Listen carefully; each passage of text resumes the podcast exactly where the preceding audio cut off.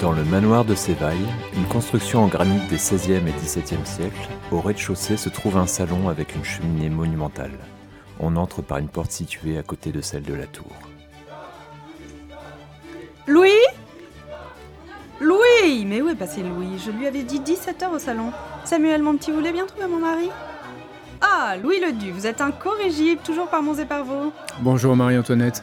Dites-moi, ces gens en colère, ne pourriez-vous pas faire intervenir quelqu'un? Votre ami Chenet Girard. Euh, je m'en occupe, effectivement, ça ne peut plus durer, ils attirent les regards de la presse. Mais qu'est-ce qui leur arrive exactement? Ils n'ont plus de pain, ma chère. Ils n'ont plus de pain. Donnez-leur quelques-unes de vos brioches.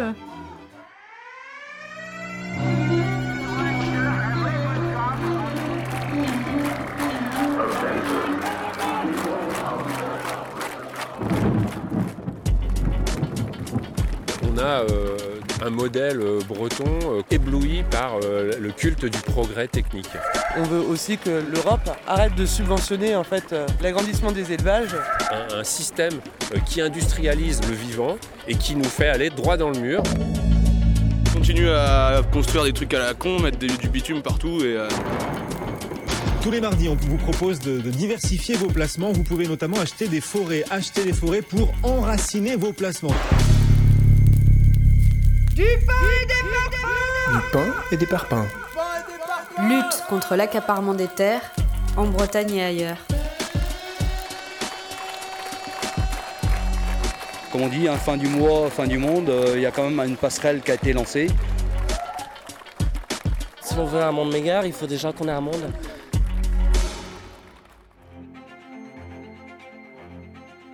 À une époque où les entreprises ne jurent plus que par le local, le développement durable et le manger sain, il est bon de rappeler que le groupe Le Duf n'a pas attendu que ce soit la mode pour affirmer que tout ce qui se mange doit être bon et sain, de la fourche à la fourchette. Pour comprendre le groupe Le Duf, il faut d'abord comprendre la Bretagne. Car en Bretagne, on ne triche pas avec les apparences, on aime le vrai. Alors, en 1976, quand Louis Le Duf revient d'Amérique avec l'intuition qu'une offre de restauration rapide à la française est possible, tout le monde en Bretagne se met à la recherche des meilleurs ingrédients, des meilleures recettes et des meilleurs emplacements. Ainsi, Brioche Dorée est né et le Café Bakery à la française avec. Derrière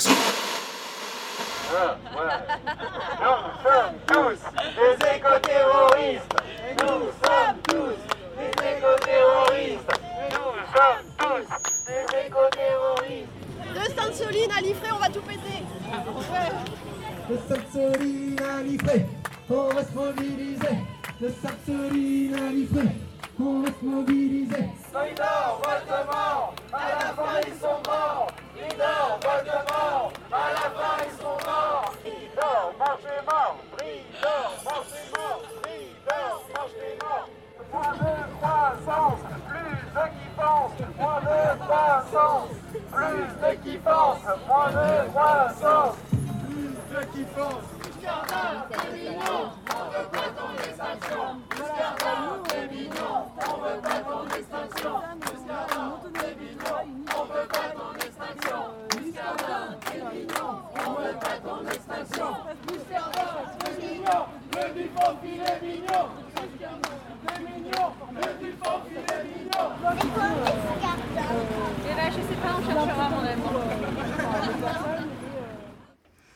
Salut, bienvenue dans Du pain et des parpaings, une émission mensuelle sur les luttes contre l'accaparement des terres, la gentrification, l'agro-industrie, le capitalisme vert, le pourrissement des écosystèmes, le colonialisme et l'extractivisme des corps et des matières, qui va nous apprendre ce qu'est un muscardin mignon, mon amour. Donc sur le plateau aujourd'hui, on est cinq. Il y a Marion, Euh, Nico. Romain, Il y a Kevin. Il y a Lucie. salut. Bon, alors pour cette troisième émission, on est allé à Liffré. Euh, donc c'est une commune de l'agglomération de Rennes Métropole où grandit depuis quelques mois une lutte contre l'installation d'une usine de panification industrielle appartenant à Louis Leduf. Né dans une famille de maraîchers à Cléder, le petit Louis se lance dans des études de sciences commerciales en France et au Québec. Plein d'élan, il ouvre en 1976 la première brioche dorée à Rennes et entame ainsi la formidable ascension du groupe Louis Le Duf. C'est en 1988 qu'il cherche à se diversifier et crée donc Brie d'Or, une entreprise de fabrication de produits de boulangerie, qui se convertit progressivement en ogre de viennoiserie surgelée, qui inonde les tables de buffet de Disneyland Paris, les Eurostars, plusieurs compagnies aériennes, des hôtels et restaurants de luxe. Bref, Louis a faim et rien n'est trop grand pour lui. Fin commerçant, il possède la totalité du capital de la holding Le Duf, ce qui lui permet de distribuer généreusement un peu plus de la moitié à ses employés et d'empocher le reste. Aujourd'hui, Louis a grandi, son porte-monnaie contient plus de 3 milliards d'euros et il est dans les 40 plus grandes fortunes de France. Mais ce n'est pas fini heureusement, car Louis envisage de doubler son chiffre d'affaires tous les 5 ans. Pour cela, il a acheté pour une poignée de pain 21 hectares près de Rennes, une zone proche d'une route joliment goudronnée et de toute commodité. Ce futur outil industriel breton lui permettrait d'asseoir confortablement son leadership et de dépasser les 1,5 milliard d'euros de chiffre d'affaires en 2025. D'accord, Louis, on comprend l'intention. Mais crois-tu qu'on te laissera tout faire sans te mettre des baguettes dans les roues? Que nenni Et c'est bien dans la tête de dizaines de collectifs et d'assauts, prêts à en découdre pour freiner les ardeurs de Louis et du système agrocapitaliste, trop bienvenu en Bretagne, qui fait son beurre au détriment des habitantes et habitants qui payent l'addition sans pouvoir goûter aux brioches. Localement, euh, les enjeux de Bridor, c'est quoi?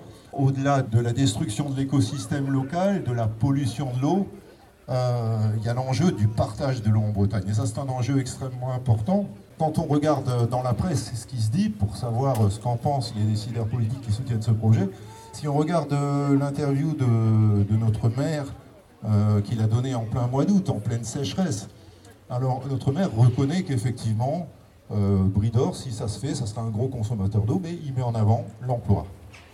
Et alors c'est intéressant aussi parce que si on lit précisément l'entretien, il conclut là-dessus en disant mais les, habitants sont des consommateurs et ils vont devoir travailler sur leur consommation. Et alors il y a cette, euh, phrase sibylline qui vient se rajouter derrière, et peut-être que l'industrie suivra. Donc on voit déjà où est placé le curseur. Alors si on n'a pas bien compris le mois d'après, euh, mi-septembre, il y a un article de président de région qui est à l'origine de ce projet, euh, de l'installation de, ce projet à l'IFRE, qui s'exprime plus clairement sur le partage de l'eau en Bretagne. Et donc là, et lui, tout de suite, il rentre dans le vif et il dit, voilà, ben, l'eau en Bretagne est consommée à 80% par les habitants. Donc 20% pour l'agriculture et l'industrie. Et l'industrie, ça fait 10 ans qu'elle fait des progrès faramineux pour baisser sa production. Donc les efforts doivent porter sur la population. Et il cite euh, un programme euh, appelé Ecodo. Donc on peut se procurer les chiffres, et quand on regarde les chiffres, l'objet c'est de réduire pour un foyer de 3 personnes une consommation de 75 mètres cubes à 55 mètres cubes. 55 mètres cubes, c'est pas énorme pour 3 habitants sous nos latitudes. Aujourd'hui, en fait, euh, tel que fonctionne Bridor à Servon, c'est de, la, poudre, c'est de la poudre de lait, c'est du beurre qui vient de Vendée, les céréales, elles viennent de, l'Europe de l'Est. Donc en fait, il n'y a, aucun produit agricole qui vont, être, qui achetés en Bretagne. Nous, les emplois qu'on veut défendre demain, c'est des emplois paysans. Aujourd'hui, en Ille-et-Vilaine, il y a 450 départs en retraite. Il n'y a que 100 installations.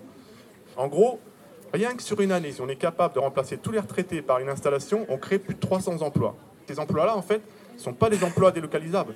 D'autant plus qu'un emploi paysan, ça, crée aussi 7 emplois induits ça veut dire qu'on fait travailler d'autres personnes autour de nous. Quoi. Donc ça, c'est hyper important. Et un paysan qui pratique l'agriculture paysanne, en fait, il va logiquement conserver les haies, voire planter des haies. Il va aussi faire des pâtures. Et ça, en fait, contribue à la rétention d'eau, contribue à la captation de carbone, tout l'inverse, mais vraiment tout l'inverse des 22 hectares qui vont être euh, bétonnés par Bridor. Concrètement, sur ce projet Bridor, Bretagne Vivante porte un recours avec les camarades d'eau et rivière de Bretagne et de la Confédération paysanne d'Ille-et-Vilaine contre l'arrêté préfectoral portant autorisation environnementale relative à l'exploitation par Bridor sur le site de Sévry. Il s'agit d'une énième dérogation pour permettre la destruction d'espaces naturels et porter atteinte à au moins 36 espèces protégées sous couvert d'une notion d'intérêt public majeur tout à fait contestable. Nous nous y opposons. Rappelons que les changements d'usage des sols, en l'occurrence l'artificialisation par urbanisation, bétonisation définitive, impactent des écosystèmes, qu'ils soient agricoles ou naturels, en les fragmentant, dégradant, détruisant. Cette mécanique est la première cause de l'effondrement du vivant, qu'il soit rare, protégé, commun, à plumes ou à écailles. Évoquons alors ce patrimoine naturel qui ne disparaîtra pas sous les assauts capitalistes du groupe Le Duf. Grâce au travail des naturalistes et à l'étude d'impact euh, préalable au projet d'implantation, nous avons publiquement la connaissance que de nombreuses espèces d'oiseaux, de mammifères, de reptiles, d'insectes et de plantes vivent et se reproduisent sur ce site. Le muscardin, trop mignon, petit rongeur des haies, bien trop rare dans notre région. Le hérisson d'Europe, comment un animal si communément présent dans la culture populaire peut-il se retrouver aujourd'hui menacé? Le lézard vivipare, l'orget fragile, l'orvet fragile, la vipère péliade, la couleuvre helvétique, la noctule commune, la pipistrelle de Cule, la barbastelle d'Europe, l'oreillard roux et l'oreillard gris, des chauves-souris spectaculaires, le bruant jaune, la linotte mélodieuse, qui ont tant souffert de l'industrialisation de l'agriculture et qui maintenant devraient trouver le moyen de nicher sur du béton et du métal entre deux croissants dégueux, ou encore les discrètes mais magnifiques salamandres tachetées et rainettes vertes. Approprions-nous les savoirs naturalistes et érigeons-les en étendards, comme le triton crété de Notre-Dame-des-Landes, ou plus récemment l'outarde canne-petière de Sainte-Soline. Ici aussi, à Liffré, le muscardin de Sévaille continuera à tisser ses nids dans les ronciers et grignoter les noisettes du bocage.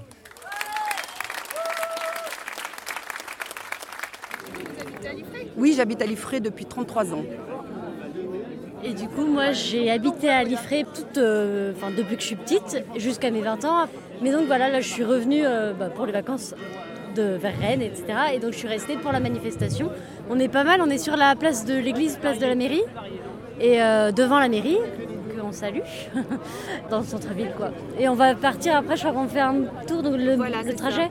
Il y a un cortège euh, donc avec un tracteur euh, pour sensibiliser aussi euh, les personnes le long du trajet.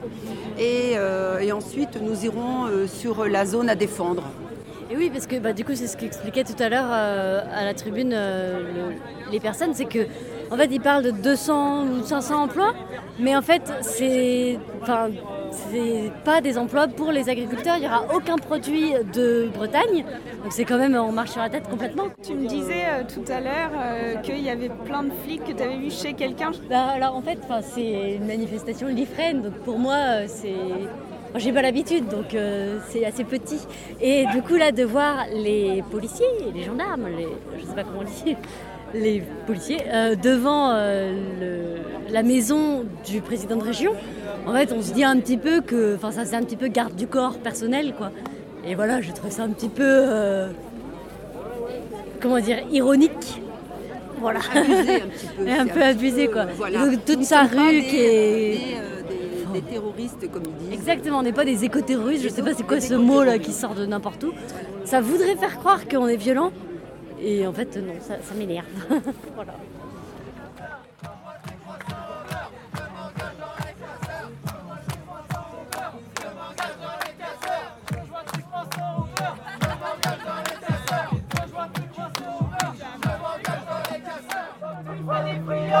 On sera manifestant. Quand tu feras des friands, on sera manifestant. Quand tu feras des friands, on sera manifestant. Quand tu feras des friands, on sera manifestant. Quand tu feras des friands. Ni libacine, ni chocolatine, libacine, ni chocolatine. Ton usine, elle nous roule dans la farine. Plus chaud, plus chaud, les croissants, chaud. Plus chaud,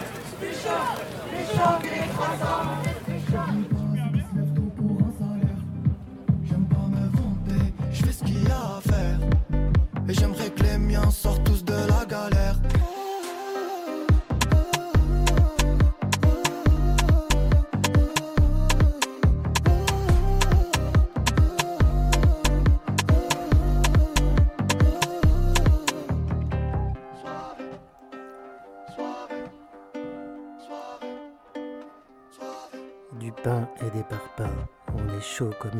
qui saute du grille-pain.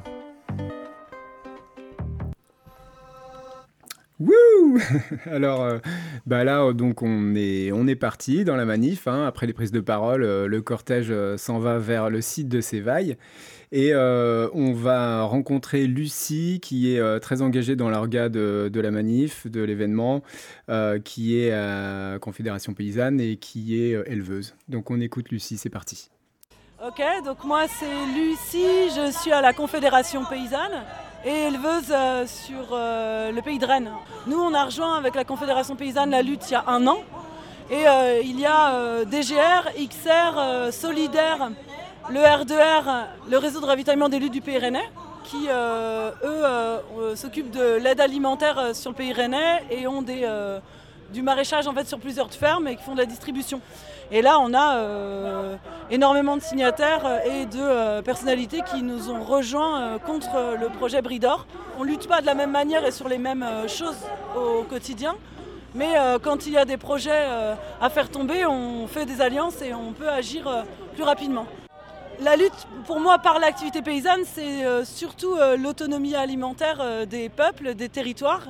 Et bah, pour cet exemple-là, on a des céréales qui viennent d'ailleurs, qui sont produits de manière conventionnelle et qui viennent ici dans cette usine pour ensuite fabriquer des produits qui ensuite vont être exportés ailleurs. Donc on détruit euh, la paysannerie locale et la biodiversité et on détruit l'économie de d'autres pays. Parce que du coup, on envoie euh, de la poudre de lait, des céréales, des, plein de choses et on est en lien euh, avec la Via Campesina, avec plein de paysans de plein de pays du sud, du nord, de partout.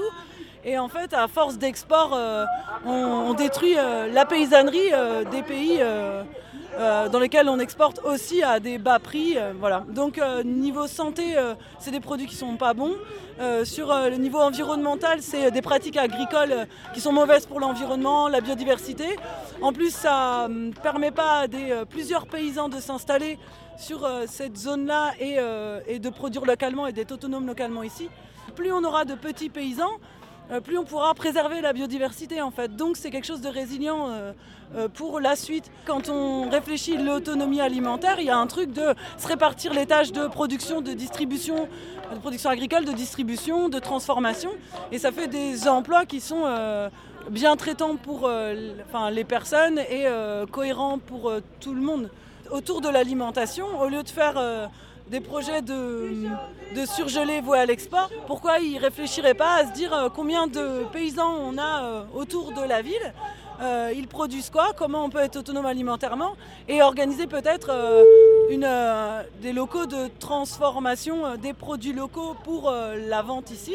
Parce qu'on voit bien que les paysans en vaches laitières, la transformation c'est quelque chose qui est compliqué, elle n'est pas encore gérée par les communes et donc et s'occuper, être éleveur et transformer et faire la distribution en local de nos produits, c'est compliqué, c'est beaucoup de charges de travail pour les paysans. Si les communes euh, s'y intéressaient et se disaient bon bah on a tant de paysans en vaches laitières autour de la ville, ok on va organiser un local de transformation pour peut-être la ville de Cormier communauté, enfin ou la ville de Liffré pour les cantines ou alors euh, pour le marché ou pour les gens.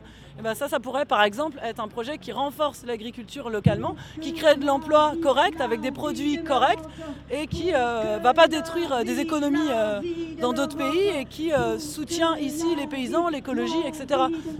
Aussi, on voit bien qu'en tant que paysan, on fait beaucoup de livraisons. Et on, est, on livre deux plaques d'œufs dans un restaurant, quatre dans un autre, et on n'arrête pas d'être en voiture en train de faire plein de livraisons. Avec les restaurateurs, on se dit, tiens, ce serait bien d'avoir une plateforme aussi où on se dit, bah, nous, on va euh, déposer nos produits euh, paysans. Et eux savent qu'à cet endroit-là, ils ont leurs produits paysans euh, disponibles. Ça fait moins de kilomètres pour tout le monde, ça organise la vente, ça soutient l'agriculture paysanne et en même temps les restaurateurs qui travaillent avec des bons produits. Donc des projets pour l'alimentation locale et de l'emploi, s'ils en veulent, ils viennent voir la Confédération paysanne, les CIVAM et on en a des projets. Il faut réimaginer en fait habiter euh, la campagne, vivre la campagne, s'alimenter euh, en campagne aussi, et que ça, il euh, y a tout à faire. on est déjà en train de le faire nous localement et ça fonctionne très bien. Mais c'est de soutenir ça pour que ça prenne plus d'ampleur et qu'on puisse avoir une alimentation locale et moins chère pour tout le monde. Et ça, et ça marche. La manif continue et euh, petit à petit, euh, on marche euh, jusqu'au site de Sévaille. Là, on emprunte un petit chemin de terre. le tracteur passe devant. On entre dans des bois et sur le terrain où va se passer l'après-midi avec des ateliers, des concerts, une super cantine, etc. Et c'est là qu'on rencontre Fran, qui est aussi engagé dans l'organe de l'événement et qui va nous expliquer un peu le contexte et là où en est la lutte. Et ben là, on est sur le site de Sévaille, c'est-à-dire on est en, plein euh, sur, euh, sur les terres qui sont menacées de bétonisation euh, par le projet de l'usine euh, Bridor du groupe Le Du, en fait. Voilà, donc euh, ben, comme vous pouvez le voir, euh, c'est un endroit hyper convivial. Tous les rassemblements qu'on a fait jusqu'à présent, les mobilisations, on les a fait ici. Et euh, il y a un super chemin communal qui passe à côté. Quand vous venez vous balader tôt le matin, vous pouvez voir les, empreintes des sangliers qu'on fouiné euh, dans la boue. On peut voir des biches aussi, moi je les ai déjà croisées. Et c'est un endroit où il y a notamment pas mal de- d'espèces protégées et euh, qui, est une belle zone en plus pour euh, venir se poser. Et puis surtout, c'est des terres agricoles là qu'on est en train de fouler actuellement, donc euh, elles sont tout à fait exploitables pour bah, des projets de maraîchage, de paysannerie, qui seraient quand même bien plus intéressants qu'une espèce d'énorme usine bétonnée. Et d'être sur site, c'est bien parce que ça permet de faire comprendre aux gens, s'ils arrivent à se repérer et à se projeter un peu, qu'en fait tout ça, vraiment les 20 hectares vont être bétonnés et 20 hectares en de béton, c'est quand même hyper impressionnant quoi. Donc voilà.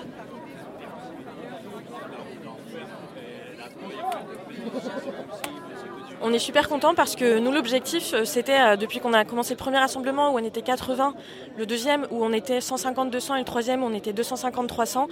L'objectif en fait c'est à- chaque fois d'avoir un, nombre de personnes qui viennent, qui se mobilisent, qui augmente. Et Paris réussit puisque là on est 500 personnes en fait. Et nous on, on le voit en allant euh, tracter, en discutant avec les gens que de plus en plus la parole se libère et de plus en plus les gens osent assumer euh, leur opposition au projet Bridor. Parce que c'est quand même un sujet très clivant, en particulier sur l'IFRE. Il y a une équipe euh, municipale euh, qui fait pas mal de, lobbying, notamment avec les médias mainstream pour, garder les gens de, leur côté. Mais nous, on a de plus en plus de soutien en fait. Donc c'est vraiment chouette. Et puis à côté de ça, il y a des recours juridiques qui ont été lancés. Il y en avait deux. Et il y a un troisième là. Donc l'annonce a été faite ce matin par euh, tout un, ensemble euh, d'organismes, donc des associations, des collectifs, style Bretagne Vivante, euh, ERB, Confédération Paysanne, qui sont quand même des grosses structures, qui ont lancé le troisième recours.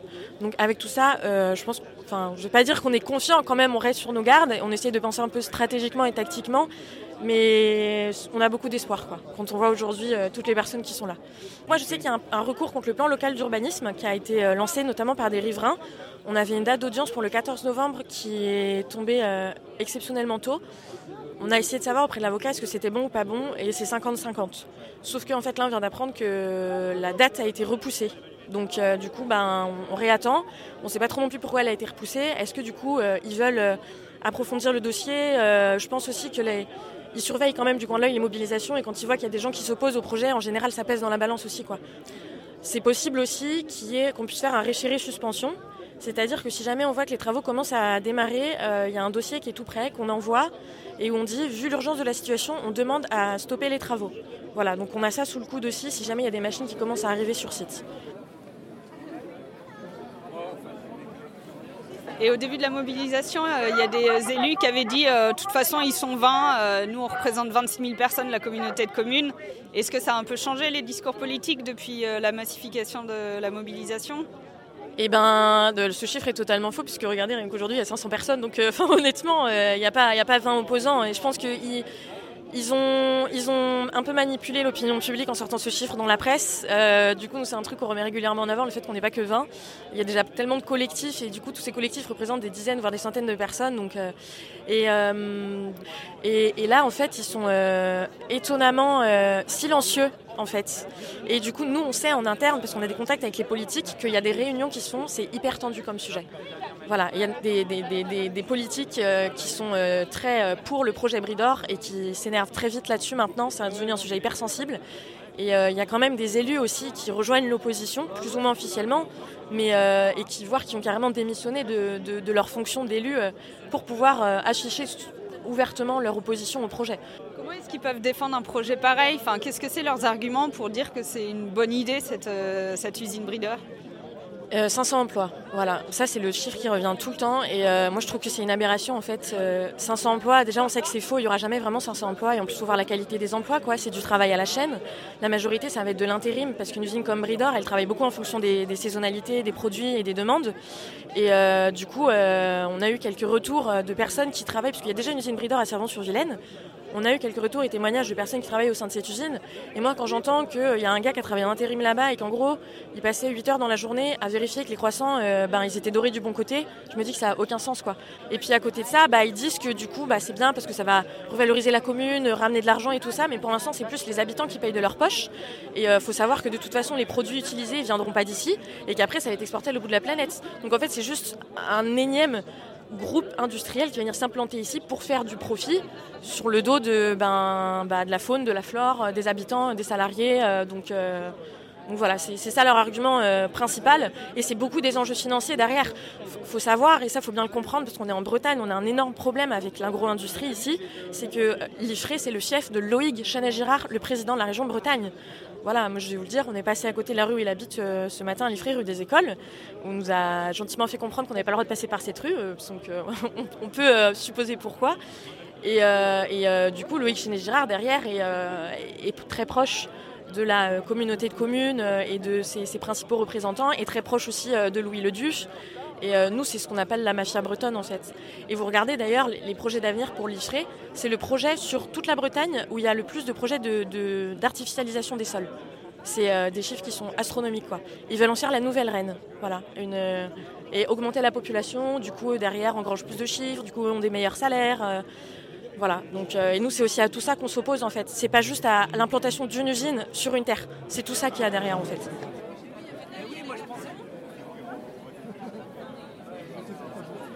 Je parle aussi en, tant que, ouais, euh, enfin, en tant que femme euh, qui a 10 euh, ans d'expérience dans l'artisanat, dans la pâtisserie et la boulangerie.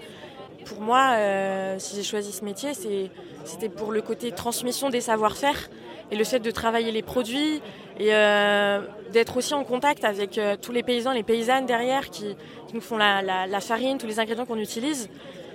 Et du coup, c'est totalement à, l'encontre d'un projet aujourd'hui comme Bridor qui se base sur sur la mondialisation, la globalisation, sur, euh, sur l'export, euh, sur euh, du travail à la chaîne, ça n'a rien à voir. Quoi. On a la chance en, France, notamment sur la, la boulangerie, on, est beaucoup envié dans plein d'autres pays pour, pour la qualité de nos produits et notre savoir-faire et nos connaissances. Et un projet comme ça, pour moi, c'est la mort de l'artisanat en fait. Quoi. Moi, j'ai travaillé à l'autre bout de la chaîne, c'est-à-dire j'étais en, J'étais en hôtellerie-restauration, euh, en pâtisserie, et donc je, sortais les, petits euh, croissants surgelés le matin pour les mettre sur une plaque, les enfourner et les proposer aux clients euh, pour le petit déjeuner. Et pour moi, ça n'avait aucun sens de faire ça, quoi. D'ouvrir une porte de congélateur et ensuite de poser des viennoiseries surgelées. Je ne sais pas d'où elles viennent, je sais pas qui les a fait. Et ensuite, après, derrière, de les envoyer aux clients. Et, euh, et en plus, le gâchis qu'il y a derrière, parce que c'est des petites pièces. Et le but d'avoir des petites pièces qui ne sont pas chères, du coup, parce que c'est ça aussi qu'ils proposent, c'est des trucs qui sont pas chers, c'est que bah, on en met plein, comme ça, on a un buffet qui est toujours très agréable à regarder et tout ça. Et on jetait des quantités phénoménales toutes les semaines, quoi. Donc c'est du gâchis, c'est du gâchis sur tous les plans. Donc euh, moi je vais vous parler de, un petit peu du volet social de, Bridor et de, ce que j'ai trouvé en tout cas dans les, dans les actualités euh, plus ou moins récentes par rapport à, l'implantation à l'IFRE. C'était la déclaration, date de, la déclaration date du 28 octobre 2019 et euh, donc où le DUF annonce l'implantation d'une troisième usine en Bretagne pour sa filiale de pain et viennoiserie Bridor avec une enveloppe de 250 millions et 500 emplois créés sur 5 ans. Euh, dans ce même article, on trouve qu'il y a, euh, en fait, il met l'accent sur l'Amérique du Nord, où il avait annoncé à peu près pendant la même période, euh, fin septembre 2019 toujours, un investissement de 200 millions d'euros à répartir sur les deux sites de production de Boucherville au Canada et Vinland aux États-Unis, dans l'État du New Jersey. sur ces 200 millions, il y avait 170 millions qui étaient affectés à l'usine de Boucherville et il avait fait la promesse de 100 créations d'emplois euh, sur euh, cette même usine de Boucherville. Un an et demi plus tard, en fait, euh, il y a eu un mouvement social donc, engagé par la Confédération des syndicats nationaux, donc, qui en gros disait que sur une usine qui comptait 300 salariés, il y avait du boulot pour 400 personnes, ce qui supposait des heures qui se prolongent et des lignes de production qui accélèrent le syndicat indiquait que Bridor n'était pas capable d'embaucher du personnel parce que ses salaires sont ridicules. En fait, il faut savoir qu'au Québec, enfin à ce moment-là, en tout cas en avril-mai 2022, euh, le salaire euh, d'embauche euh, d'un aide boulanger, c'était à peine supérieur au salaire minimum au Québec. À la suite de ça, il y a eu une grève générale qui a été déclenchée sur le site de, Boucherville. Et euh, Bridor a rien trouvé de mieux que de, que de dire, bah, en fait, comme si vous voulez faire la grève, euh, en fait, moi, je ferme l'usine. Je ferme, enfin, c'est moi qui décide de fermer, et même si vous arrêtez la grève, en fait, vous ne rebosserez pas là, quoi. Donc, il y a eu un gros rapport de force, et au final, le, le, le, syndicat a gagné, et a gagné notamment une augmentation de salaire de 20 à, de 20 à 25% sur euh, 3 ans et demi. Donc, voilà. On va pas, on va, on va pas analyser cette, cette lutte. Il y, avait un, il y avait un autre truc dont je voulais parler, euh, sur lequel je suis tombé, c'est euh, le traitement des salariés et euh, notamment les enquêtes qui sont faites au niveau des salariés et, et, le traitement des syndicats au, sein de Bridor. Et ça, ça a été remonté par rapport à une, une enquête des prud'hommes, en tout cas une décision des prud'hommes et, qui, qui est assez fournie et qui remonte que le, DRH de Bridor, qui a été embauché en 2006, et qui à partir de 2014 s'est vu euh, imposer un travail d'enquête, ou en tout cas euh, un accompagnement euh, d'enquête, notamment, notamment auprès d'un cabinet privé, enfin extérieur à Bridor, pour examiner le profil des candidats postulant à des embauches au sein de la, de la, de la société. Ces enquêtes-là, très poussées sur les nouveaux salariés à embaucher, le détective, alors en fait ils étaient deux, et euh, il, parle, euh, il parle notamment d'enquête en faisant état notamment des origines d'un salarié. Donc les origines, on peut, on peut supposer ce que c'est. Euh, de ses pratiques religieuses, des éléments de sa vie personnelle et familiale. Ça, ça, a été relevé par les prud'hommes, donc c'est des, des, euh, des, pratiques qui sont complètement illicites. C'est rigolo parce qu'en fait, ils anonymisent complètement ce rapport-là, alors qu'en fait, on sait très bien de, qui il s'agit, puisque en fait, ils disent au début euh, Monsieur L. K, président du groupe K, donc en fait, alors qu'au début ils mettent, bon, c'est bien la société Bridor, donc ils l'appellent toujours Monsieur K, et qui avait menacé le fameux DRH de licenciement si de nouveaux syndicats représentatifs au niveau national et plus particulièrement la CGT étaient élus aux prochaines élections des représentants du personnel.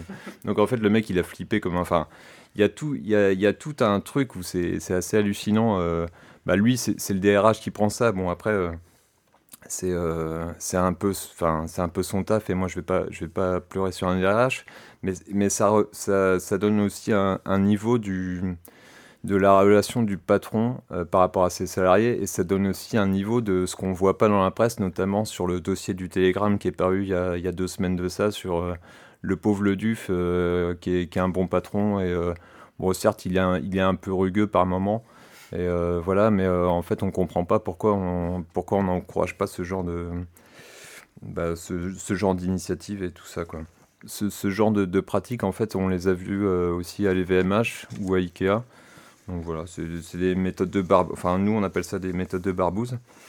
Euh, et puis sur le volet social, parce que je ne vais pas vous embêter plus que ça, que ceux, enfin, ceux et celles qui s'inquiéteraient encore des conditions de travail dans les usines Bridor, les horaires atypiques comme le travail de nuit, les rythmes irréguliers ou cycliques, les travails postés en 3-8 entraînant troubles du sommeil, troubles métaboliques, des effets sur la santé psychique, pardon, sur les performances cognitives, sur la prise de poids et l'obésité, ainsi que le diabète de type 2 et les maladies coronariennes, les dyslipidémies, l'hypertension artérielle et les accidents vasculaires cérébraux, sans compter les effets sur la vie sociale et familiale et les risques au cours de la grossesse. Bridor a trouvé la solution pour prévenir les troubles musculo-squelettiques. Il faut savoir que selon le dernier rapport annuel de l'assurance maladie, la fabrication alimentaire est le secteur déclarant le plus de TMS rapporté au nombre de salariés, 6 pour 1000 et 3 fois plus que la moyenne nationale. Il y a un article du 2 mai 2022 qui indique que pour lutter contre les troubles musculo-squelettiques, donc les TMS, et protéger la santé de ses salariés, Bridor s'allie à l'entreprise Human Fab, centre d'expertise du sport, de la santé et de l'innovation, pour présenter le projet Human. L'objectif, c'est de faire en sorte que les collaborateurs reprennent goût à l'activité physique dans l'espoir de lutter de façon durable et efficace contre les troubles musculo-squelettiques.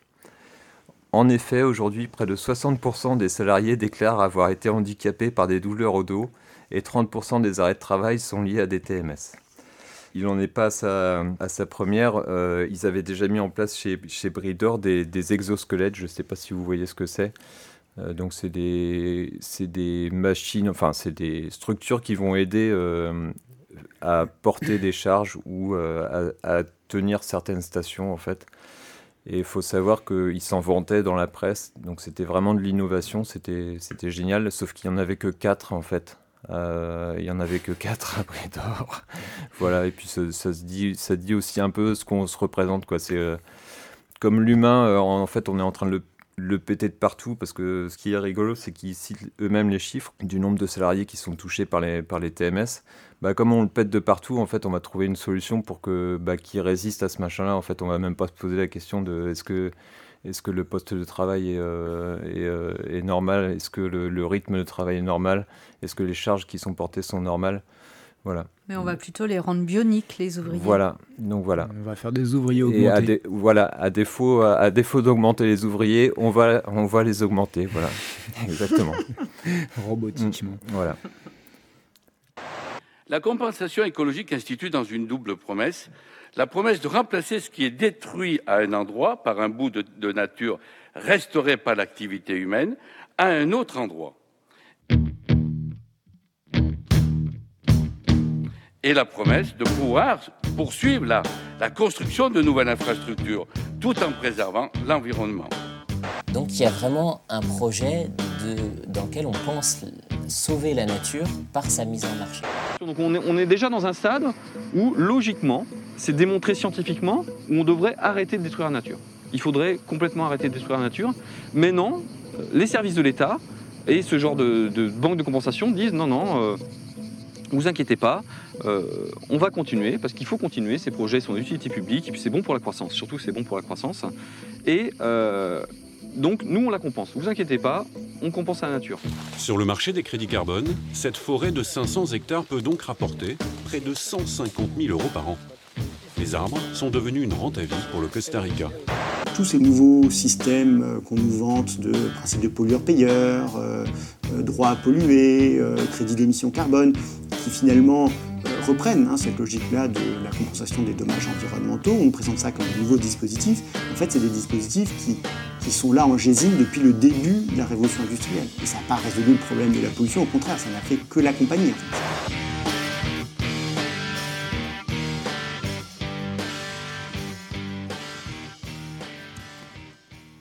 Alors là, ce qu'on vient d'entendre, c'est euh, des extraits de la bande-annonce du film Les Dépossédés d'Antoine Costa qui date de 2016 déjà. Donc tout ce qu'on a, entendu, c'était euh, en 2016 ou avant.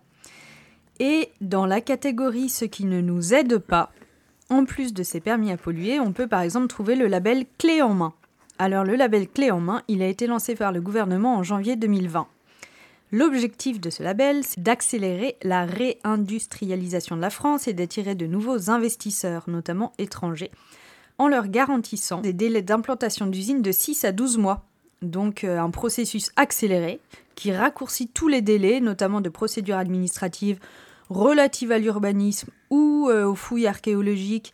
Toutes ces procédures sont purgées en amont de l'arrivée des investisseurs. Et c'est Marie-Cécile Tardieu qui nous le dit, qui est directrice générale déléguée Invest chez Business France et qui est interrogée par les échos. Elle nous raconte donc que l'idée est qu'il n'y ait pas de loup caché lorsque le porteur de projet arrive, qu'il ne risque pas de découvrir un plan local d'urbanisme ne permettant de pas construire à cet endroit, ou d'être obligé de refaire des diagnostics faune flore. Eh bien oui, ce serait dommage quand même qu'il y ait des associations écologistes euh, euh, qui nous mettent sous le nez des espèces protégées. Donc là, non, hein, on va pas, euh, on va pas accélérer les procédures, hein, insiste-t-on, mais bien on va les anticiper afin de créer de l'emploi et accroître l'attractivité de la France. Au moins c'est clair. Donc euh, dans la catégorie ce qui pourrait nous aider ou ce qui aurait pu nous aider mais qui ne nous aide pas, là on a deux choses. On a d'abord la loi biodiversité de 2016. Cette loi euh, de 2016, elle oblige, vous en avez entendu tous et toutes parler, un projet quand euh, il détruit un milieu naturel à ce qu'il y ait une compensation sur un autre territoire. Donc cette loi, elle prévoit euh, d'éviter d'abord les impacts sur les milieux naturels et de les réduire, et en dernier recours, si on ne peut pas le faire, bon, bah, au moins de compenser les destructions. L'objectif étant d'atteindre zéro perte nette de biodiversité. C'est beau, hein, la marchandisation de l'environnement. Alors, il y a des scientifiques du Muséum d'histoire naturelle et d'AgroParisTech qui ont décidé de faire une étude en prenant au mot cet objectif pour aller observer vraiment leur réalisation concrète. Alors, ils ont épluché les dossiers administratifs de 24 projets, de routes et d'autoroutes, euh, d'une voie ferrée, de deux aqueducs souterrains et de trois gazoducs. Alors, l'une des chercheurs nous avoue qu'elle et son équipe avaient une petite idée du résultat, hein, quand même. Mais surprise, dans la majorité des cas, la biodiversité est perdante. Et même, elle l'est dans 80% des cas. Alors, vous allez voir, il y a des astuces. Imaginons, par exemple, qu'en construisant, vous faites passer la biodiversité d'un lieu de 100 à 0. Bon, bah voilà, hein, ça arrive. Donc, vous compensez sur un site où la biodiversité est à 90. Voilà, vous faites un peu de défrichage dans votre garrigue pour éviter que le milieu se referme, et hop, elle passe à 100. Donc, en fait, on n'a gagné que 10 de biodiversité. Les 90 en dessous seront perdus puisqu'ils existaient déjà, mais euh, les chiffres parlent, c'est bon, on a nos, nos 100. Voilà, et c'est souvent ce qui se passe d'ailleurs parce que les aménageurs, ils vont chercher des terres libres, c'est-à-dire euh, souvent des terres naturelles, parce qu'en fait c'est hyper cher de désartificialiser un ancien site d'usine, ça coûterait beaucoup trop cher, donc on va plutôt prendre des terres naturelles, parce que les exploitations agricoles intensives par exemple, eh ben, ne vendent pas leurs parcelles, hein. personne euh, personne n'a intérêt à le faire économiquement, donc euh, ils vont chercher des sites naturels qui a déjà une biodiversité sur place, et comme ça, en trafiquant les chiffres, on arrive à cette euh, idée de compensation. Et euh, c'est ce qui se passe en fait euh, dans le film Dépossédés. Les Dépossédés, c'est justement un site près de Fos-sur-Mer, là, je sais plus, dans le sud, là, où bah, il y a plein d'entreprises qui, qui, achètent des bouts de terre justement parce qu'ils ils savent que là, ils vont pouvoir valoriser des espèces. Voilà. Mmh. Et dans la même catégorie, euh, Kevin, on a aussi euh, la loi zéro artificialisation, donc là qui est plus récente et qu'on a envie de brandir quand même avec tous ces projets, hein, notamment celui dont on parle aujourd'hui qui veut quand même bétonner 21 hectares de terres agricoles. Et est-ce que tu peux nous en dire un mot de cette loi-là? Ouais, alors c'est un, peu une loi pipeau parce que quand, on entend zéro artificialisation, on se dit ah bah c'est cool en fait on n'a plus le droit d'artificialiser les terres. Alors déjà c'est le zéro artificialisation net, c'est l'objectif c'est euh, 2050. Donc c'est pas du tout en cours. Hein. Euh, là actuellement en fait euh, ce qui est visé dans les objectifs c'est euh, ni plus ni moins que de réduire de moitié l'artificialisation des terres dans les dix prochaines années, en fait, de 2021 à 2031. On artificialisera toujours, mais deux fois moins que entre 2011 et 2021. Voilà, c'est ça notre grand projet actuel. En sachant que ça fout quand même les jetons, mais ils sont déjà en train de se poser des questions en se disant on va jamais réussir à l'atteindre avec tous les projets qui sont prévus. Que ce soit des projets de des route ou des projets justement de... Alors il y a un article de, reporter que je n'arrive pas à retrouver, mais en tout cas qui listait en fait tous les projets qui étaient en cours, notamment les, les projets euh, de méga entrepôts et tout ça, et en fait qui disait bah en fait on est déjà on est on est déjà à peu près foutu quoi. Il nous reste tant d'hectares et en fait euh, c'est déjà quasiment flingué. Et là, il y, a, euh, il y a un article de reporter aussi par rapport à une déclaration de Béchu, en fait, et euh, l'article s'appelle Zéro artificialisation, le gouvernement est-il en train de faire marche arrière? En gros, ils vont revenir sur, leur, sur le décret d'application. Voilà. C'était un peu trop ambitieux, quoi. Voilà, beaucoup trop. Voilà, donc ces deux premières catégories ne font pas rêver, mais nous arrivons à la catégorie ce qui va nous faire gagner, quand même.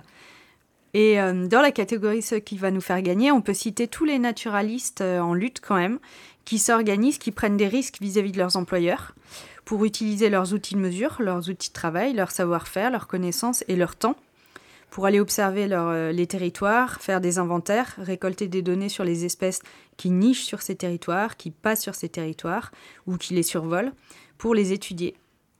Et ces naturalistes qui sont amateurs ou professionnels et qui travaillent parfois pour de grosses assauts environnementales frileuses quant à leur opposition à certains projets ou pour des cabinets d'études indépendants, ben, on en a déjà beaucoup entendu parler euh, quand ils se sont organisés à Notre-Dame-des-Landes. Et euh, depuis, on, a eu bien conscience que leur rôle était essentiel pour contrer euh, ce genre de projet comme celui dont on parle aujourd'hui.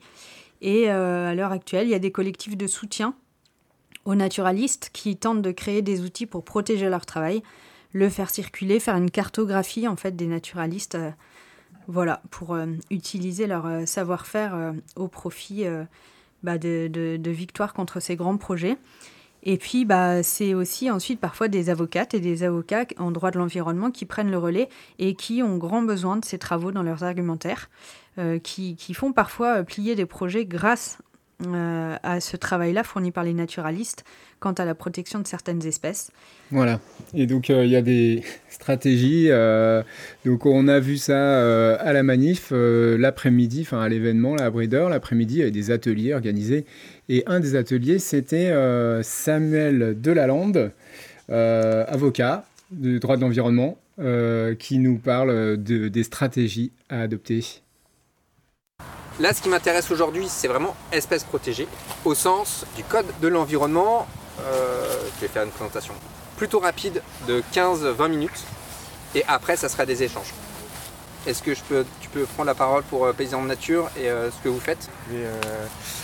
Paysans de nature, en fait, c'est un, moyen pour les naturalistes euh, de faire un pas de côté par rapport à leur métier de départ euh, de protection de la nature.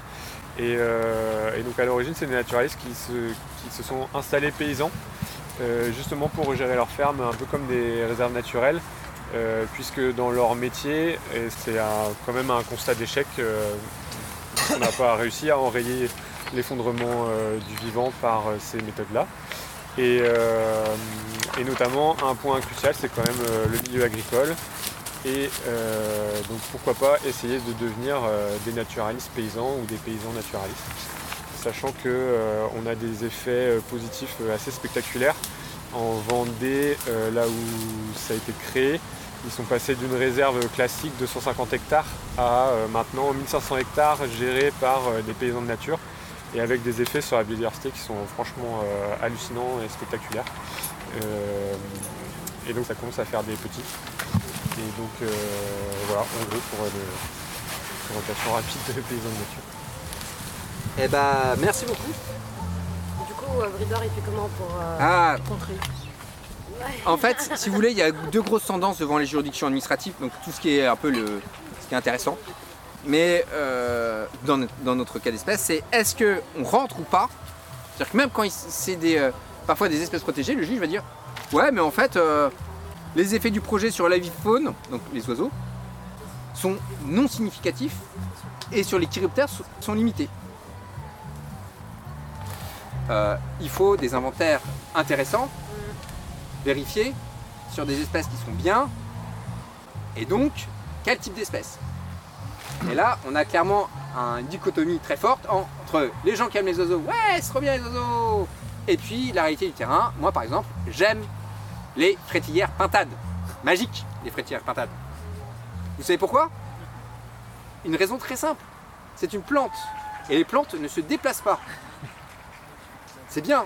Parce que quand, quand la plante ne voit pas le bulldozer, elle va forcément se faire détruire. Alors que vous prenez n'importe quel oiseau, ils vont dire Ouais, mais on fait les travaux, on les fait hors période de nidification. Donc il n'y aura pas de nid, on va pas détruire les nids en fait, ils ne seront pas en fonctionnement les nids. Ah, c'est ce qu'ils vont dire. Le mieux, c'est des espèces inféondées à leur milieu. Et que ce milieu recouvre celui du projet, ça serait magnifique. Et plus on a d'espèces botaniques, mieux c'est. Et est-ce que les juges Oui. sont sensibles à. Est-ce qu'il y a Sans- une sans- nécessité de- d'agrément ou de légitimité des études euh, naturalistes naturalistes Très bonne question. Comme je disais tout à l'heure, c'est aux fins de preuve. Là, c'est pas, on n'est pas en mode euh, on défend euh, l'État répression. Là, on attaque. Quand on attaque, il faut actio, incubit, probatio. Celui qui porte l'action doit la prouver. Plus, alors, premier type de preuve, l'évaluation environnementale du pétitionnaire. Le pétitionnaire, quand il veut détruire et faire son usine, il va faire une évaluation environnementale, il va commanditer un bureau d'études qui va faire l'objet, euh, qui va étudier les espèces pro, les impacts résiduels, tout ça, blablabla.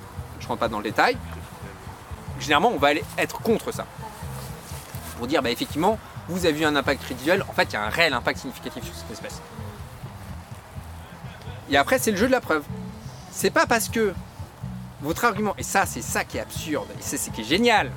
C'est pas parce que vous avez raison au fond, mais c'est parce que vous allez parler au nom d'une autorité qui fait que vous allez avoir raison ou tort. Enfin, je, caricature à peine. Vous avez l'autorité environnementale, vous avez tout un tas de conseils scientifiques euh, régionaux, je n'ai pas forcément le nom, qui vont émettre des positions euh, particulières sur tel tel projet. On a des associations de protection de la nature et de l'environnement qui ont des super naturalistes qui, euh, qui nous font des super inventaires. Et donc bah, c'est vrai que quand on a un tampon LPO, c'est mieux que d'avoir pas de tampon du tout. Euh, donc voilà, ça c'est un. Et hop, l'idée c'est de faire rentrer le juge là-dedans. Voilà, faire rentrer là-dedans.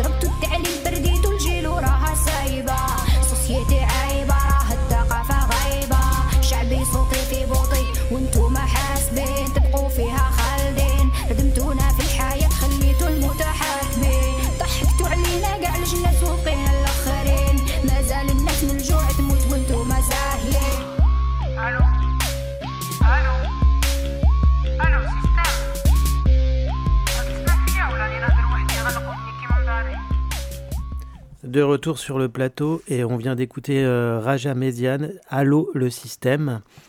Eh ben oui, euh, Allô le système qui devient fou. Alors moi je vais causer euh, un petit peu euh, question énergie, utilisation des eaux dans le projet de Bridor. Alors je rappelle vite fait des, des petites données chiffrées. Alors le projet à Liffré, ça serait euh, 21 hectares d'usine, c'est-à-dire euh, 30 terrains de foot. Rappelons que le projet, euh, ce serait pour sortir 150 000 tonnes euh, de produits finis par an, c'est-à-dire 650 tonnes par jour. Pour cela, il prévoit d'utiliser 187 millions de litres d'eau potable par an. 187 millions de litres d'eau, c'est à peu près euh, la consommation actuelle d'une ville euh, de la taille de, Li- de Liffré, par exemple, 6 000, euh, 6 000 habitants.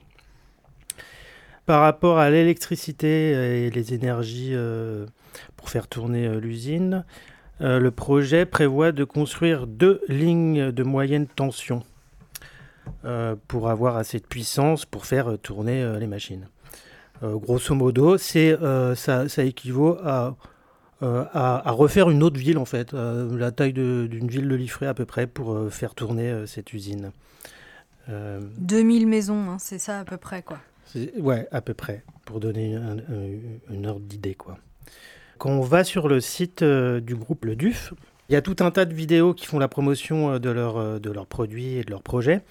Et il y a une vidéo où on peut écouter David Briens, qui est le directeur des projets industriels de Bridor, et qui fait un petit blabla sur l'eau, etc.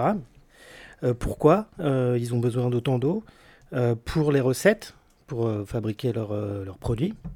C'est un quart des besoins d'eau. Pour nettoyer euh, les lignes euh, de production et euh, les équipements, c'est un autre quart. Et la, moitié des besoins d'eau provient du fait de refroidir tout l'équipement frigorifique, les, gros, les gros frigos, etc. Il y a un petit blabla sur, sur, dans cette vidéo par, par ce David Briens là, qui fait un petit, euh, un petit euh, blabla de greenwashing pour expliquer quand même qu'il lutte pour euh, réduire l'utilisa- l'utilisation d'eau. voilà ce qu'il dit. En fait, on est en train de créer un projet avec des condensateurs énormes qui nous aideront, ouvrez les guillemets, à limiter la croissance des besoins en eau. Il faut bien entendre hein, les mots, hein. c'est limiter la croissance des besoins en eau. Donc on va toujours utiliser à fond de l'eau. quoi. On va toujours même croître. On va la limiter. C'est là qu'intervient le greenwashing. Quoi. Limiter la croissance des besoins en eau, voire de les réduire quand on les exprime en mètres cubes par tonne de produits fabriqués. Ah oui, Donc- comme on augmente par contre la production. euh, Voilà, comme on augmente la production, euh, l'objectif, il est toujours très clair. On, va, on fait un petit blabla pour dire, attends, on va, on va, on va faire euh, attention quand même à l'utilisation d'eau. Mais globalement, Mm. le projet, euh, c'est augmenter à fond la, production. Et voilà. Ouais, peut-être juste un mot pour, euh, pour dire un truc. Quand on était à, l'événement là-bas à, Bridor, il y a eu euh, des ateliers aussi, enfin un atelier pour euh, dire qu'est-ce qu'on pourrait proposer à la place. Et puis dans les interventions qu'on a entendues aussi, il y a des gens qui nous disent euh, on pourrait installer des, un agriculteur, tout ça. Euh, en fait, euh, peut-être qu'on peut se dire euh, à la place de ça, on pourrait ne rien faire.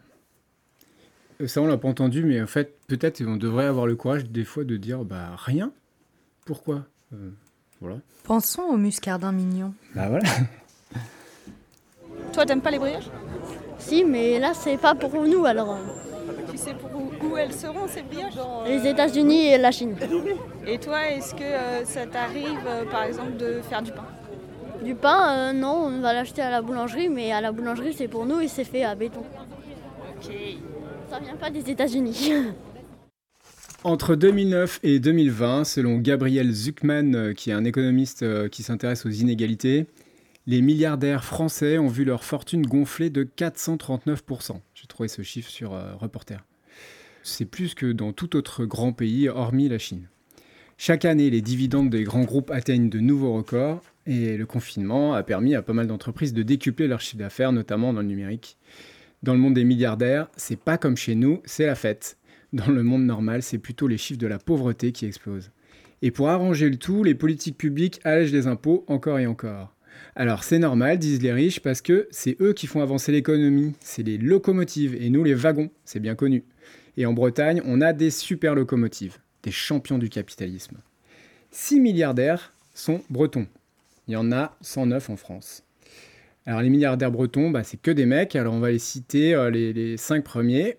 Le premier c'est François Pinault, superstar costarmoricain. Il commence dans la vente de bois et il finit dans le luxe, en contrôlant la presse et le foot. Bolloré, euh, le banquier qui a pillé l'Afrique et adore les médias et les fachos, c'est le numéro 2.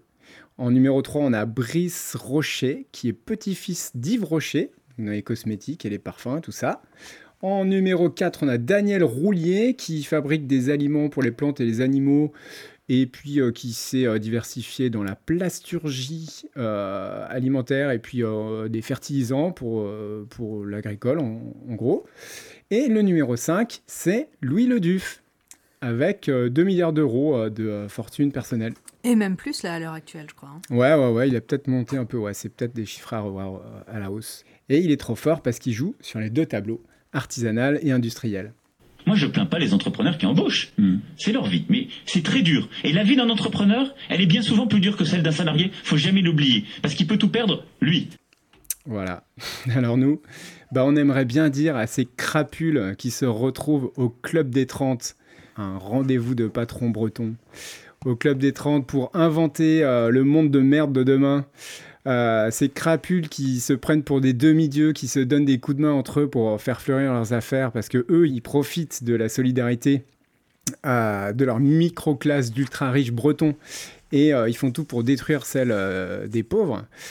Eux qui nous disent, comme Warren Buffett, que la guerre des classes, bah, c'est eux qui l'ont gagnée, on aimerait bien leur dire qu'on veut pas de leurs usines, de leur béton, de leur mépris, de leur management, de leur discrimination à l'embauche, de leur connivence avec les politiques, de leur consommation, de leurs déchets, de leur exploitation des humains et des ressources, de leur extractivisme, de leur exportation absurde, de leur pain industriel et de leur parpaing moche à l'infini.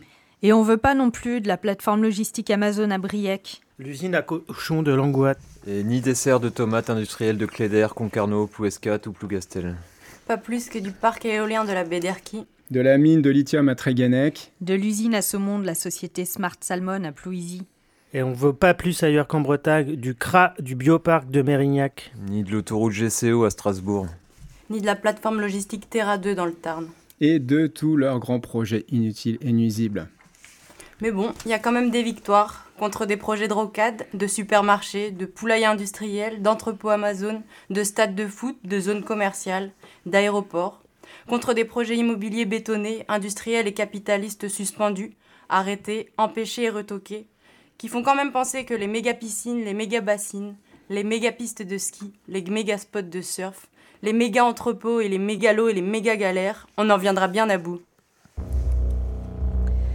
Voilà, c'est tout pour aujourd'hui pour la troisième de Dupin et des Parpins. On finit en musique pour dire qu'on soutient tous ces collectifs qui luttent contre ce projet brideur à Liffré qui sont nombreux et nombreux.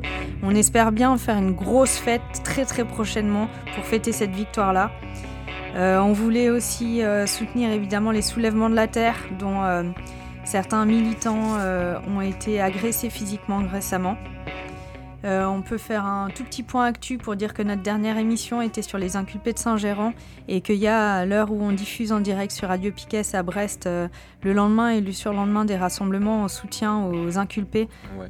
les 20 qui s'étaient portés solidaires. Donc ça se passera à Pontivy et ce sera aux abords de la gendarmerie, donc les 28 et 29. Et, euh, de mémoire, c'est de 11h à 18h. Donc il y aura un point d'accueil voilà, pour soutenir les copains et copines. Et voilà, on vous dit aussi que la prochaine euh, en direct sur Radio Piquet, ce sera le 21 décembre et on va parler d'eau, de plein d'eau, de plein plein d'eau, de méga bassines et de gestion de la ressource en eau en Bretagne et ailleurs. Euh, on remercie beaucoup toutes les radios qui nous rediffusent, qui ont rediffusé les premières, la deuxième, la troisième et celles qui suivront. Un grand big up. Et puis euh, voilà, n'hésitez pas à nous contacter pour toute info, actu, euh, questions, prise de contact, c'est documentaire au pluriel, radio at riseup.net. et eh ben, un grand ciao. Un et grand ciao à tout le monde. Allez, ciao. Salut. Salut.